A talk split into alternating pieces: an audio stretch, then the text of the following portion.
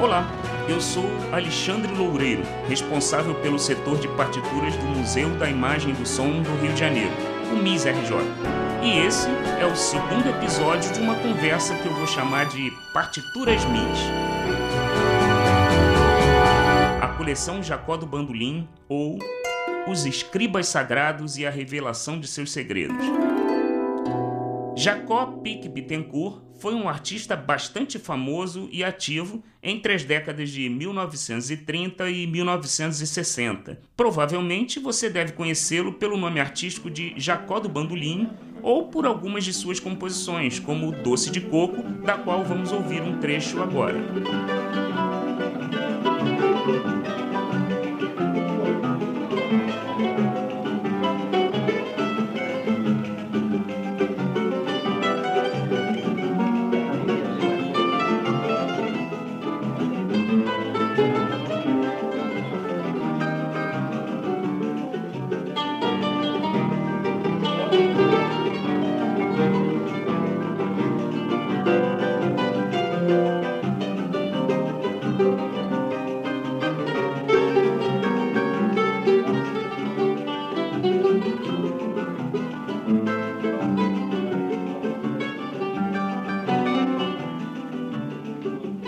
Jacó era autodidata.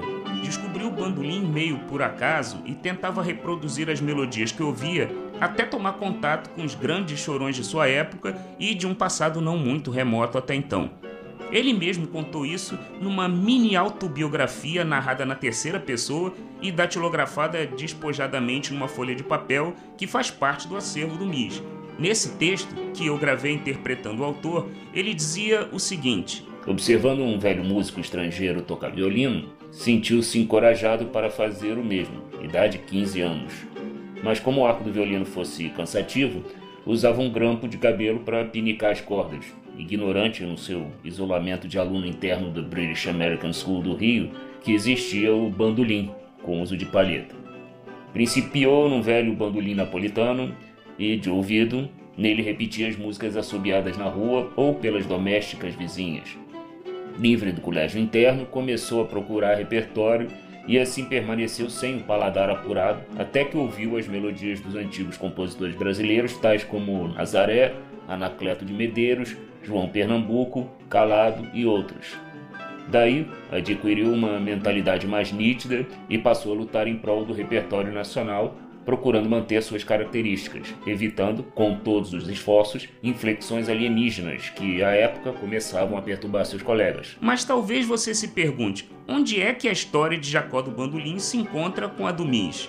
Bem, quem conta o começo dessa história é o bandolinista Pedro Aragão, diretor de pesquisa do Instituto Jacó do Bandolim. O Jacó do Bandolim, para além de ser um grande compositor e instrumentista, era também pesquisador nato uma pessoa preocupada em preservar essa memória do choro. Ele conviveu com muitos chorões nascidos ainda no século XIX e, de alguma forma, ele foi o responsável por recuperar as partituras, por salvar as partituras de muitos desses chorões.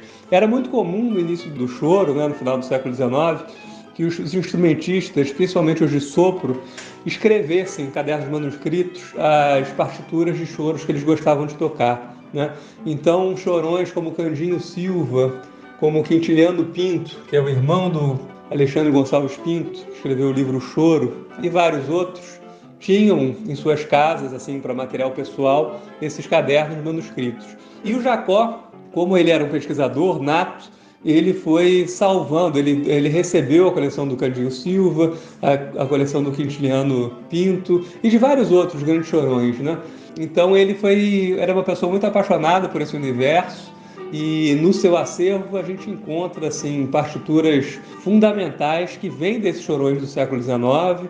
Uma boa parte da obra de compositores como Joaquim Calado, Anacleto de Medeiros e outros, ela foi salva através de, de, desses manuscritos. Né? Ela, é, essas obras, em sua maior parte, nunca foram editadas, quer dizer, o percentual das obras editadas do Calado é muito pouco o que salvou, por exemplo, foi o fato desses, desses copistas, desses chorões terem copiado uns dos outros. Né? O pesquisador Jorge Melo, biógrafo do violonista Garoto, corrobora a opinião de Pedro Aragão. A história do choro, ela se encontra ali naquelas partituras antiquíssimos. Na pré-história do choro, né, a gente encontra quadrilhas, é, aquelas peças todas assim antes, pré-pré-choro, shots e tudo. É fantástico isso. Está tudo lá registrado. Né? O próprio Jacó também fala isso na tal mini biografia que eu citei. Tem um repertório de cerca de 2.400 músicas brasileiras, das quais muitas catalogadas em microfilme, pois houve época em que, organizando seu repertório, não dava conta da grande quantidade de músicas a copiar e registrar, preferindo assim a microfilmagem.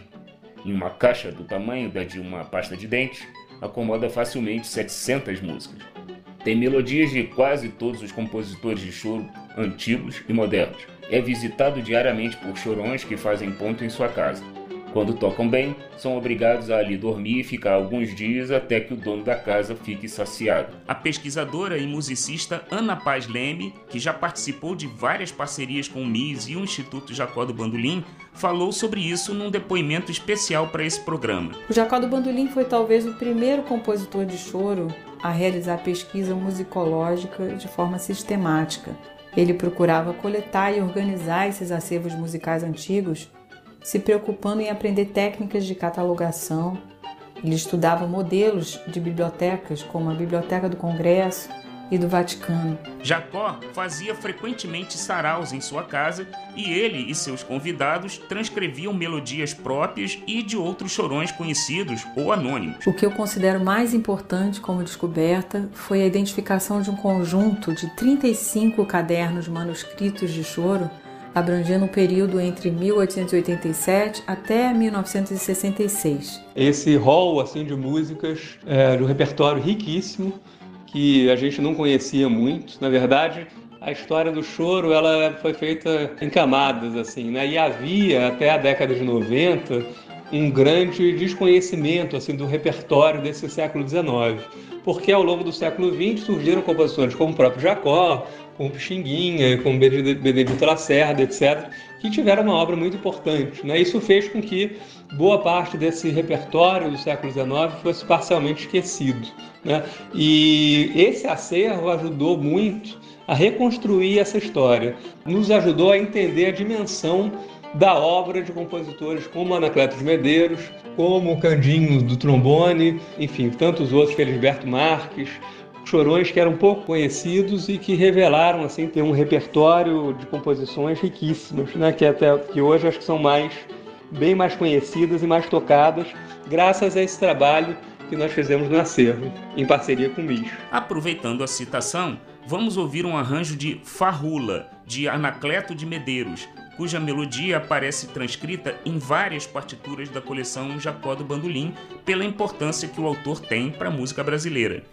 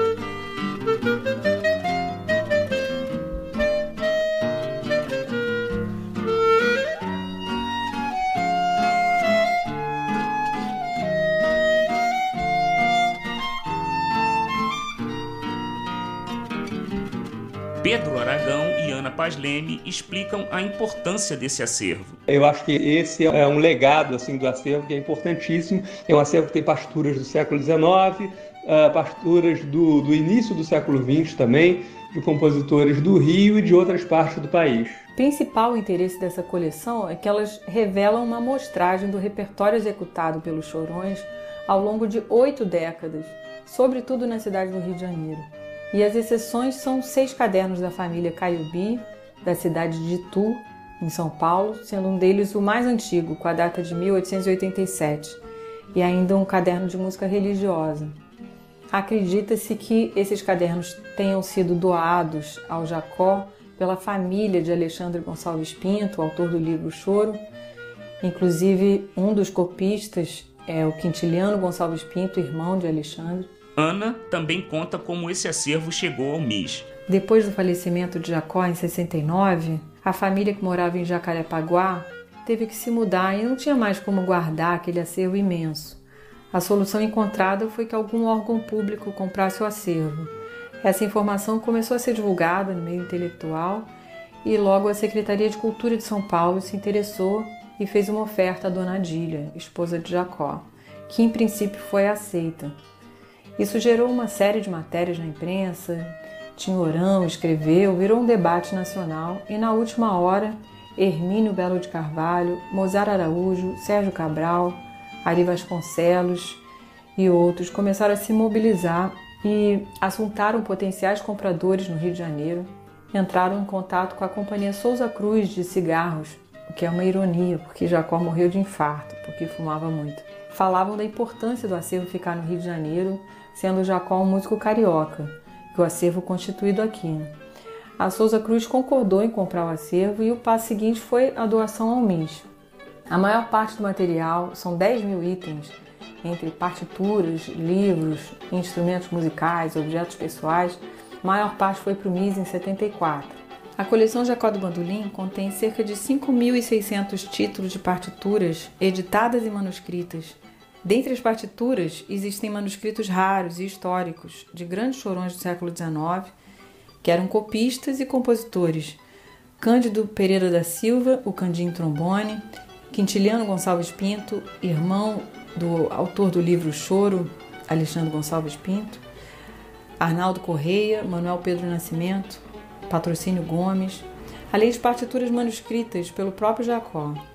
A coleção tem ainda 62 partituras orquestrais, com arranjos de Radamés em Atali, Pixinguinha e outros, a maior parte utilizadas para gravações comerciais do próprio Jacó. Para fechar esse programa, vamos ouvir então trechos da suíte Retratos que o maestro Radamés Atali escreveu para Jacó do Bandolim.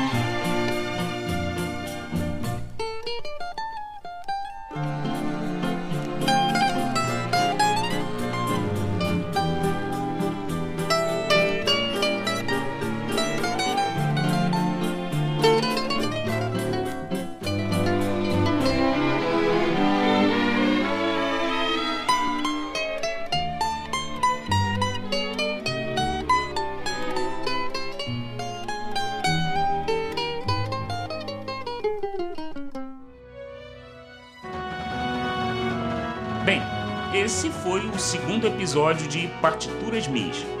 Hoje a gente fica por aqui. No próximo episódio vou contar a história da coleção Rádio Nacional. mas podemos chamar também de O Resgate do Tesouro Perdido. Até lá!